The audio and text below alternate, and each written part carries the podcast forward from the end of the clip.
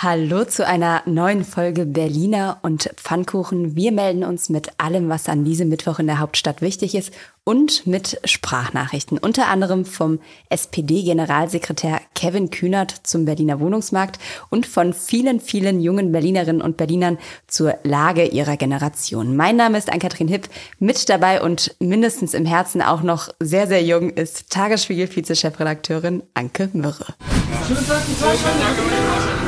Ihre Wartezeit beträgt voraussichtlich 15 Minuten. Berliner und Pfannkuchen. Der Podcast vom Tagesspiegel Checkpoint. Schön, dass du noch ein zweites sehr eingefügt hast, ja? Sehr, sehr, sehr jung.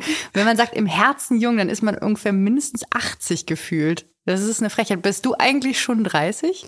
Ich bin noch nicht 30 und wie wir später in der Wann bist du denn endlich auch mal 30? Das dauert im, im, Herzen oder im richtigen Leben, meinst du jetzt? Ähm, dauert auf jeden Fall noch einen Moment. Aber Mehr zu jung und alt äh, später. Jetzt kommen wir erstmal zu einem anderen wichtigen Thema, nämlich dem Berliner Wohnungsmarkt. Es gibt mal wieder einen Report, davon gibt es ja immer viele. Jetzt gibt es einen großen hundertseitigen, eine Studie der Immobilienbank Hüb in Kooperation mit dem Financier CBRE Deutschland. Ich hoffe, ich habe das jetzt alles so richtig ausgesprochen.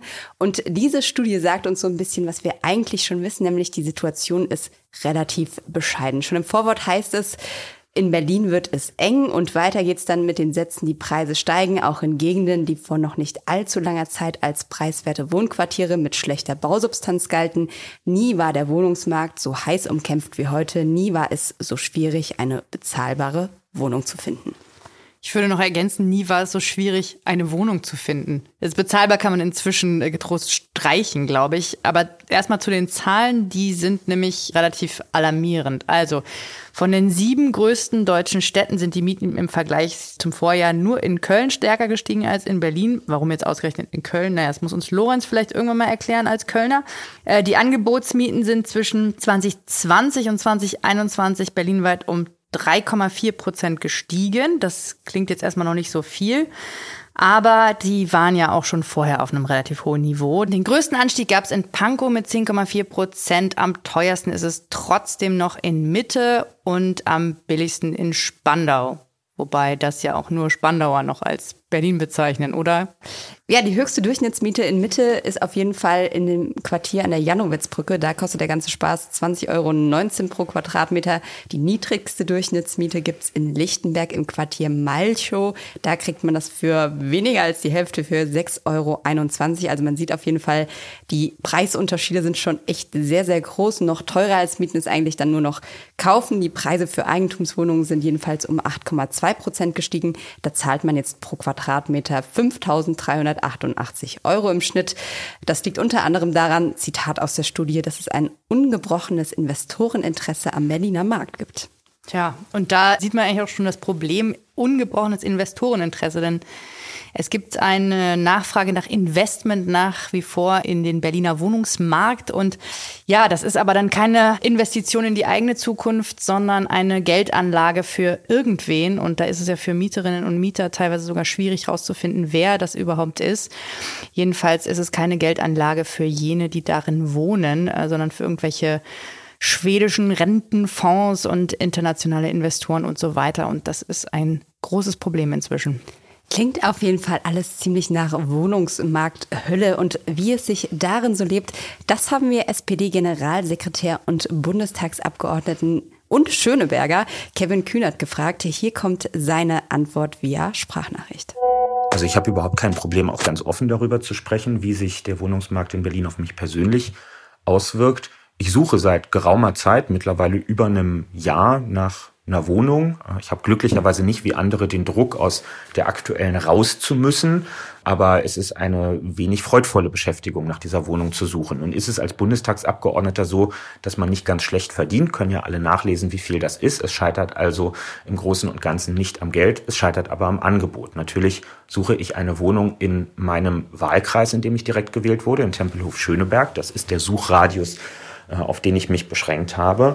Und dort wird mir in dem größten Immobilienportal, in dem man online suchen kann. Wenn ich dort nach Mietwohnungen suche, das ist mein Suchsegment, dann werden mir zwar diverse Dutzend Wohnungen angezeigt, aber man sieht eben auch sofort, was die Probleme auf dem Wohnungsmarkt sind. Da sind ganz viele Tauschwohnungen dabei, also da kriegt man nur eine Wohnung, wenn man selber eine passende im Gegenzug bieten kann. Und vor allem greift das Prinzip des möblierten und teilmöblierten Vermietens um sich. Es ist leider ein gängiges Umgehungsinstrument für Mietpreisbremse, Kappungsgrenzen und andere äh, Mietregularien geworden. Es ist eine wirkliche Unwucht und eine Pest auf unserem Wohnungsmarkt und für mich auch persönlich nochmal Antrieb, mich dagegen gesetzgeberisch viel stärker noch einzusetzen.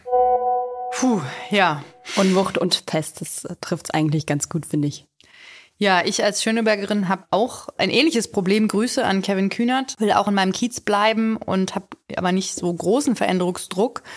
Eher so den langfristigen Bedarf eines Zimmers mehr, wie viele das so in mittlerem Alter in, mit Familie, in sehr, sehr jungem Alter, wie war das, Ann-Kathrin? Mhm. Ähm, mit Familie in Berlin haben, dass sie eigentlich so ein Zimmer mehr bräuchten, aber da bleiben wollen, wo sie sind. Und das ist quasi unmöglich, da etwas zu finden, ohne entweder ganz weit rauszuziehen oder sich extrem, extrem, extrem zu verteuern. Und das Thema Tauschwohnung, was er auch angesprochen hat, das ist ja genau das Problem, dass die meisten eigentlich größer tauschen ja. wollen und kein Mensch irgendwie kleiner tauschen will. Plus, wenn man dann noch diesen Wohnungstausch hat, dass dann meistens nicht mal die Mieten gleich bleiben. Das Problem hat man da ja auch noch, dass es da sozusagen keine keine richtige. Ja, man kann sich nicht darauf verlassen. Ne? Das ja. ist das Problem. Aber ähm, ich finde das mit den Tauschwohnungen ganz interessant. Mir ist es auch aufgefallen, dass es da immer mehr Angebote gibt und ähm, es ist zumindest so, ein, so eine Hoffnung, dass man irgendwie denkt, na ja, vielleicht, weil es gibt sie ja auch, das muss man immer der Vollständigkeit halber sagen, es gibt ja auch die netten, ganz normalen Vermieterinnen und Vermieter und die lassen sich dann doch teilweise darauf ein, auch wenn die Zahlen noch verschwindend gering sind, könnte ich mir vorstellen, dass das ein bisschen zu einem Trend wird jetzt, um naja, dass man zumindest darüber mit ein bisschen Glück was finden kann. Interessant finde ich auf jeden Fall, hat ja auch seine Abgeordnetenentschädigung angesprochen. Die liegt aktuell bei 10.012 Euro und 89 Cent monatlich.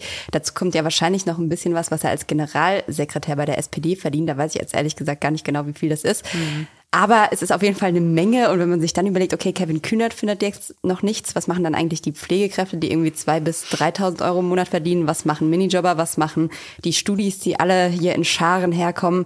Also es ist schon traurig. Ja, die werden dann ziemlich sicher einfach aus der Innenstadt, äh, aus den beliebten Wohngegenden verdrängt, so wie das in anderen Großstädten auch ist, in anderen Metropolen. Da kriegt man dann irgendwie ein Zimmer, eine Stunde draußen und muss reinpendeln. Und äh, das ist ja in so Städten wie Paris oder London total normal. Aber in Berlin hat man natürlich noch den zusätzlichen Schmerz, dass man es anders gewohnt ist. Und wir vor zehn Jahren völlig selbstverständlich die Wohnungen gewechselt haben innerhalb des S-Bahn-Rings. Das führt natürlich dazu, dass man jetzt auch relativ hilflos auf diese neue Situation starrt und nicht weiß, was man tun soll. Was tun ist natürlich auch ein schönes Thema für Rot, Grün, Rot, weil die müssen ja jetzt gucken, dass sie diesen ganzen Kram irgendwie in den Griff kriegen und die Situation verbessern. Und auch darauf haben wir Kevin Kühnert mal angesprochen. Er hat ja auf Bundesebene in den Koalitionsverhandlungen das Thema Bauen und Wohnen für die SPD mitverhandelt, sitzt jetzt auch dort im Ausschuss für Wohnen, Stadtentwicklung, Bauwesen und Kommunen. Und vielleicht hat er ja einen Tipp für die Berliner Landesregierung. Hören wir mal rein. Also ich werde den Teufel tun, der Berliner Landespolitik irgendwelche Tipps zu geben. Das mache ich bei Parteifreunden, wenn überhaupt auch im persönlichen Gespräch. Aber ich möchte gerne ein, zwei Hinweise hinterlegen, die ich ähm, aus Beobachtung in der Bau- und Wohnpolitik des Bundes mitbringe, wo wir ja in der vergangenen Woche auch das Bündnis für bezahlbares Wohnen unter Leitung der Bundesbauministerin eingerichtet haben. Einerseits glaube ich, dass Berlin und andere große Städte zeigen müssen, dass neben aller berechtigten Regulierung des Mietwohnungsmarktes es eben auch um Bauen, Bauen und nochmal Bauen gehen muss. Ich glaube, dass gerade unsere großen Städte sich an einigen Stellen auch stärker in die Höhe entwickeln müssen. Und damit meine ich nicht zwei edle Dachgeschosswohnungen, die hier und da ausgebaut werden, sondern durchaus auch mal Höhe in größerem Stil. Ich glaube, dass es sich lohnt, sich mit der Frage des Bauens im Bestand stärker zu beschäftigen, wie wir also leer werdende Einzelhandelsflächen oder auch ehemalige Bürokapazitäten in unseren großen Städten in Wohnraum umwandeln können. Das ist deutlich weniger personal und auch geldintensiv als der komplette Neubau von Wohnraum. Und übrigens ist es auch flächensparender und damit ökologisch nachhaltiger. Das scheint mir ein sehr unterschätztes Thema zu sein. Und ich würde mir wünschen, dass die Politik sich dem gerade in den Städten und damit auch in Berlin noch viel stärker zuwendet. Bauen, bauen, bauen und umbauen. Das ist ja quasi auch so ein bisschen das Credo von Franziska Giffey und von Rot, Grün, Rot. Die wollen ja 200.000 neue Wohnungen bis 2030 bauen. Und dafür wird ja auch erstmal ganz viel gegründet. Zum Beispiel die Senatskommission für Wohnungsbau oder auch das Bündnis für Wohnungsbau und bezahlbares Wohnen. Wobei man auch merkt, je mehr Leute man da an einen Tisch holt, desto komplizierter wird's, weil natürlich viele Leute, viele Meinungen und allein für die gemeinsame Erklärung und die Zieldefinition hat man ja letztlich irgendwie zwei Treffen gebraucht, um einfach mal sich letztlich darauf zu einigen, dass man zusammenarbeiten muss. Ja, ja was äh, das erscheint so banal, aber ist zumindest schon mal ein erster Schritt, muss man sagen, ne, was in den vergangenen Jahren hier wirklich nicht besonders gut funktioniert hat. Und das Beispiel Hamburg, was dann immer angeführt wird, ist, zeigt, dass das schon hilft, wenn man alle an einen Tisch bringt und zumindest mal guckt, wie man da weiterkommt. Aber das mit dem Bauen ist halt auch gar nicht so einfach, denn die Behörden sind ein Problem. Das haben auch, glaube ich, alle Beteiligten inzwischen erkannt, dass die Bearbeitungszeiten extrem lang sind. Die Zahl der Baugenehmigungen ist im vergangenen Jahr zum fünften Mal in Folge gesunken. Also da geht es überhaupt nicht bergauf, sondern im Gegenteil bergab. Und die Behörden genehmigten den Bau von 18.716 Wohnungen. Das waren also 8,5 Prozent weniger als im Vorjahr. Das ist ein ganz schöner Batzen. Und dann muss man natürlich auch sagen, dass der Neubau noch gehemmt wird durch Lieferengpässe. Das war erst durch Corona, gab es da Probleme. Jetzt kommt auch noch der Krieg dazu. Also Preiserhöhungen und so weiter, die die Bauwirtschaft natürlich auch belasten. Also es wird nicht einfacher. Und dann kommt noch C, das dazu, was wir vorhin schon hatten, nämlich die Sache mit dem außerhalb der Ringbahn irgendwo am Ende der Welt von Berlin. In diesem Wohnungsmarktreport, der jetzt vorgestellt wurde, wurden auch 282 Neubauvorhaben ähm, untersucht mit insgesamt 44.859 Wohnungen. Und auch da hat man gesehen, dass da eigentlich sehr, sehr wenig im Ring gebaut wurde und am allermeisten tatsächlich in Treptow-Köpenick. Auch schön zumindest. Ja, am Wasser und so ist halt, naja, kommt drauf an, wo man dann hin muss zur Arbeit, ne? Aber jetzt mit Homeoffice und so, das ist ja alles viel einfacher. Aber vielleicht noch mal kurz zu den Vorschlägen, ähm, die Kevin Kühnert gemacht hat. Umbau, das ist ja, das klingt ja erstmal ganz interessant, aber ganz so einfach ist das natürlich auch nicht, denn auch da müssen die Anforderungen der Bauordnung eingehalten werden, die für einen Neubau gelten, ne? von Wärme, Dämmung, Schall- und Brandschutz bis zu Barrierefreiheit. Also da kommt auch einiges zusammen. Und was die Höhe angeht, da hat sich die Koalition ja auch einiges vorgenommen. Da ist die Rede von urbanem Bauen und man wolle dann im Einzelfall entsprechendes Baurecht schaffen, damit die bisherige Bauhöhe übertroffen werden kann. Ja, bleibt also entweder noch die leerstehenden Büroflächen, wobei da gab es tatsächlich auch mal einen Vorschlag von einer grünen oder von der grünen Fraktion in Charlottenburg-Wilmersdorf, die das Ganze im Zuge der Corona-Pandemie irgendwie angehen wollten. Damals hieß es dann, die rechtlichen Mittel fehlen. Also da ist auch so ein bisschen noch die Hürde, wie will man das eigentlich angehen. Und ähm, ja, wenn das sonst alles nicht mehr reicht, müssen wir vielleicht dann doch enteignen. Ja, man versteht jedenfalls, warum im vergangenen Herbst da 57,6 äh, Prozent der Berlinerinnen und Berliner beim Volksentscheid für die Enteignung großer Wohnungsunternehmen gestimmt haben. Und äh, das geht breit über alle Bezirke. Also wenn man bedenkt, dass 70 Prozent der Menschen außerhalb des S-Bahn-Rings wohnen und auch da eben ein großer Anteil dafür gestimmt hat, dann kann ich mir nicht vorstellen, dass die alle wirklich die Enteignung bis zu Ende gedacht haben, sondern eher das Wohnungsproblem an sich ähm, erkannt haben und etwas wollen, dass etwas dagegen getan wird und das eine Art Protest war, möglicherweise, aber es ist natürlich immer schwierig mit der Interpretation im Nachhinein. Genau, dem würde jetzt äh, Kevin Kühnert ja. widersprechen. Wir haben ihn nämlich auch nochmal darauf angesprochen und er hatte uns gesagt, dass es nicht passieren darf, dass jetzt im Grundsatz darüber diskutiert wird, ob die Leute das mit dem Volksentscheid wirklich so gemeint haben, weil sie haben nun mal so abgestimmt und dann müssen wir das Ganze jetzt auch irgendwie regeln. Ja, und die Politik muss sich natürlich damit beschäftigen. Er hat da völlig recht, dass da jetzt nicht die Sache uminterpretiert werden sollte. Aber das wird auf jeden Fall noch interessant. Die Kommission ist ja jetzt eingesetzt. Mal schauen, was dabei rauskommt, ob dabei was rauskommt.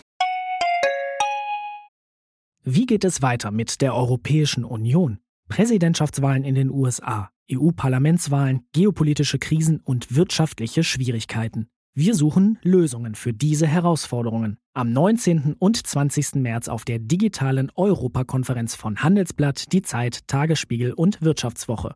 Über die Zukunft Europas sprechen wir mit Bundeskanzler Olaf Scholz, Wirtschaftsminister Robert Habeck und vielen mehr. Kostenlose Anmeldung unter europe20xx.de.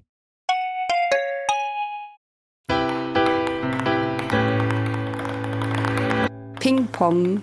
Die Opferberatungsstelle Reach Out hat neue Zahlen zu rechter, rassistischer und antisemitischer Gewalt in Berlin vorgelegt. 353 Angriffe wurden im Jahr 2021 gemeldet. Mindestens 620 Menschen sind dabei rassistisch oder antisemitisch bedroht und verletzt worden. Prävention betreibt die Berliner Polizei in den kommenden Tagen in Dortmund, wo heute der viertägige Bundeskongress der Polizeipuppenspieler stattfindet. Die Beamten haben die Aufgabe, Kindern durch Puppenspiel Kriminal- und Verkehrsprävention näher zu bringen. Der Energiekonzern Vattenfall überprüft derzeit sein Wärmegeschäft in Berlin. Basis für die 1,3 Millionen hier in Berlin mit warmem Wasser und Wärme belieferten Wohnungen sind vor allem Gas und Kohle und von denen will sich Vattenfall eigentlich verabschieden. Man sagt, man habe sich voll und ganz der Energiewende verschrieben und denkt jetzt über einen Verkauf nach. Die Entscheidung soll 2023 fallen. Bereits heute ist Overshoot Day, also der Tag, an dem Deutschland nach Berechnungen von Umweltschützerinnen und Umweltschützern alle ökologischen Reserven für dieses Jahr verbraucht hat. Anders gesagt, um unseren Jahresverbrauch zu decken, bräuchten wir eigentlich noch zwei weitere Planeten.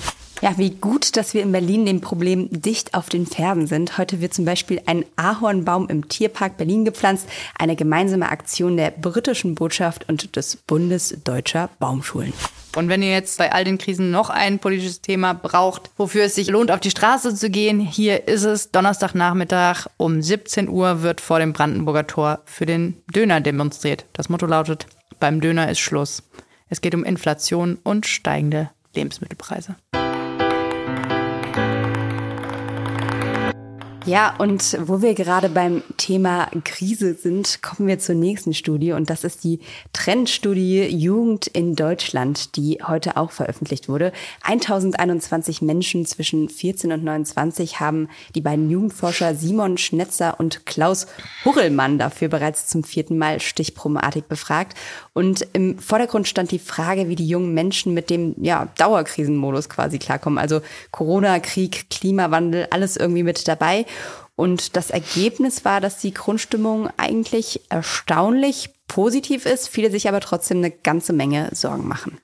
Man muss dazu sagen, dass die Jugendlichen im März 2022 befragt wurden, also kurz nachdem äh, Russland die Ukraine angegriffen hatte. Und so stehen die Ergebnisse natürlich auch ganz stark unter diesem Eindruck. Und die Sorge vor einem Krieg in Europa steht ganz plötzlich an erster Stelle und hat die Dauerangst vor dem Klimawandel vom Sorgenplatz 1 verdrängt. 68 Prozent haben Angst vor dem Krieg. Das ist ein ungewöhnlich hoher Wert, heißt es. Und 55 Prozent, was immer noch viel ist, vom Klimawandel. Es folgen Inflation und die Spaltung der Gesellschaft. Ja, und was das Ganze mit den Kindern und Jugendlichen macht und ob es da überhaupt noch Optimismus gibt, das haben wir Marie Jolie gefragt. Sie ist stellvertretende Vorsitzende vom Kinder- und Jugendparlament in Tempelhof-Schöneberg, 13 Jahre alt und besucht die Johanna-Eck-Schule. Meiner Meinung nach kann es passieren, dass Kinder, die depressiv oder sehr traurig sind, ihren Optimismus verlieren, da ja momentan auch die Situation mit dem Krieg ist und ähm, einige Eltern, zum Beispiel auch meine Mama, hat sehr Angst vor dem Krieg und ist wirklich schon dabei, Wasser zu kaufen oder Kerzen, sich darauf vorzubereiten, jederzeit fliehen zu müssen und hat sich auch schon Gedanken gemacht, dass wir zum Beispiel nach Mexiko fahren wollen, beziehungsweise ziehen wollen, aber das steht halt alles noch nicht fest. Ähm, ja, Kinder, die von Hause aus ziemlich traurig sind oder Sachen, die sie traurig machen, erleben mussten, denke ich, kann es eher passieren, dass die Kinder dadurch noch mehr runtergezogen werden und ihren Optimismus verlieren. Das ist ganz schön traurig. Ja. Ja, es ist auch so ein bisschen das, was diese Studie spiegelt. 28 Prozent ist sogar eine Zahl, halten die Ausweitung des Krieges auf Deutschland für ein denkbares Szenario. Und sogar 24 Prozent haben Angst, dass junge Deutsche als Soldatinnen und Soldaten eingezogen werden. Also das ist auf einmal echt wahnsinnig präsent bei den Leuten. Ein Viertel der Jugendlichen, das muss man sich mal vorstellen. Gut, das ist nun auch dem Eindruck des Krieges geschuldet, aber also das, was diesen fehlenden Optimismus, den Marie Jolie da beschreibt, der lässt sich auch in Zahlen belegen. Also die häufigsten psychischen Belastungen sind Stress, Antriebslosigkeit, aber eben auch Erschöpfung, äh, Langeweile und bei auch einem Viertel Depression und Niedergeschlagenheit. Ja, es ist auf jeden Fall, glaube ich, was, was man nicht unterschätzen darf. Also an dieser Stelle auch ein Appell an uns alle vielleicht, seien wir nett zueinander und auch zu den jungen Leuten. Die haben echt ganz schön krass zu knabbern und wir haben jetzt überlegt, wie drehen wir das Ganze noch irgendwie in eine positive Richtung und haben überlegt, naja, vielleicht fragen wir einfach mal junge Menschen in Berlin, was sie sich denn eigentlich wünschen würden für diese Stadt. Also was würden sie tun, wenn sie jetzt an der Macht wären? Herbert Grönemeyer hat es gesagt, gibt den Kindern das Kommando. Was würden sie tun, wenn sie jetzt Berlins Regierender oder Regierende wären? 14 bis 29-Jährige haben uns geantwortet. Hören wir mal rein. Hi, wir sind Lena und Fina und fordern kostenlosen Nahverkehr und den Ausbau von Fahrradwegen und Fahrradstraßen. Hallo, ich bin Tabarak und wäre ich die Bürgermeisterin von Berlin, würde ich die Stühle in den Schulen ändern. Da wir seit mindestens zehn Jahren auf denselben Stühlen sitzen und es unseren Rücken echt kaputt macht. Als Berlins Regierender würde ich als erste Amtshandlung versuchen, den Mindestlohn zu erhöhen. Danach würde ich versuchen, für alleinerziehende Elternteile äh, die Finanzen ein bisschen zu lockern und auch eine kleine Steuererniedrigung zu machen, sodass sie weniger Steuern zahlen müssen als andere. Meine erste Amtshandlung als Berliner Bürgermeister wäre eine andere Hartz-IV-Verteidigung, da ich die ganzen Schmarotzer, die arbeiten können, die es aber nicht wollen, nicht mag. Also ich sage nicht, dass ein 60-jähriger Mann, der nicht arbeiten kann, kein Hartz IV bekommen soll. Aber wenn da irgend so ein Grufti ist, so ein 18-Jähriger, der sowas sagt wie meine Knochen tun weh beim Arbeiten, der sollte arbeiten müssen. Oder auf jeden Fall kein Hartz IV bekommen, weil das ist einfach eine Verschwendung von Steuergeldern und das ist kein gutes Mindset für unsere Jugend. Und weniger Bürokratie. Als regierende Bürgermeisterin würde ich als erstes dafür sorgen, dass Schulbücher für alle Schülerinnen und Schüler kostenlos sind.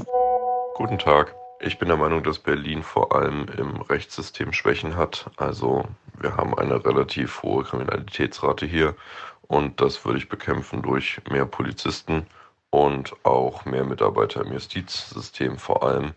Ähm, zudem finde ich, dass die Berliner Verkehrspolitik inzwischen sehr einseitig aufgestellt ist und dementsprechend würde ich da als jemand, der in Berlin was zu sagen hat, für sorgen, dass der Verkehr für alle fließt, vor allem auch für Autos und für Fahrräder, aber auch der Ausbau des ÖPNVs wäre wichtig. Hallo, ich bin Abra. Meine erste Amtshandlung als Berliner regierender Bürgermeister wäre mehr Wohnungen in Berlin. Ja, da haben wir doch schon jemanden, den ich wählen würde. Äh, Wohnungen in Berlin. Sind wir wieder beim Thema, den das wir schon am Anfang hatten. Ja, total interessant, oder? Es ist ein ganz breites Spektrum an Ideen und äh, Sorgen und glaube ich einmal mehr ein Argument dafür, dass man diese jungen Menschen wählen lassen soll, was ja jetzt in Berlin zumindest auch geplant ist. Wahlalter ab 16, es soll endlich kommen. Genau. Und ich glaube, viel mehr muss man dazu auch gar nicht sagen, außer die Empfehlung, teilt doch diesen Podcast gerne mit allen politischen Verantwortlichen, damit auch die junge Stimme mal gehört wird.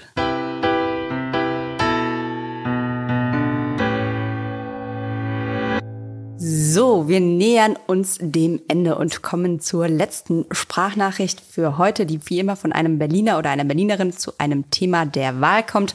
Heute kommt sie vom evangelischen Pfarrer und Moderator Simon Klaas, der am Donnerstag den Preacher Slam Motto Mein Glaube, dein Glaube moderiert. Hören wir mal rein, was er zu sagen hat. Beim interreligiösen Preacher Slam, das sei vorneweg gesagt, geht es nicht um einen Wettstreit der Religionen. Keine Religion kann hier irgendwas gewinnen oder verlieren. Es geht vor allem darum, dass Religion wieder in einem Kontext zur Sprache kommt, wo man sie sieht, wo alle sie sehen können und vor allem, wo sich eben auch Vertreterinnen und Vertreter aus unterschiedlichen religiösen Traditionen sehen können.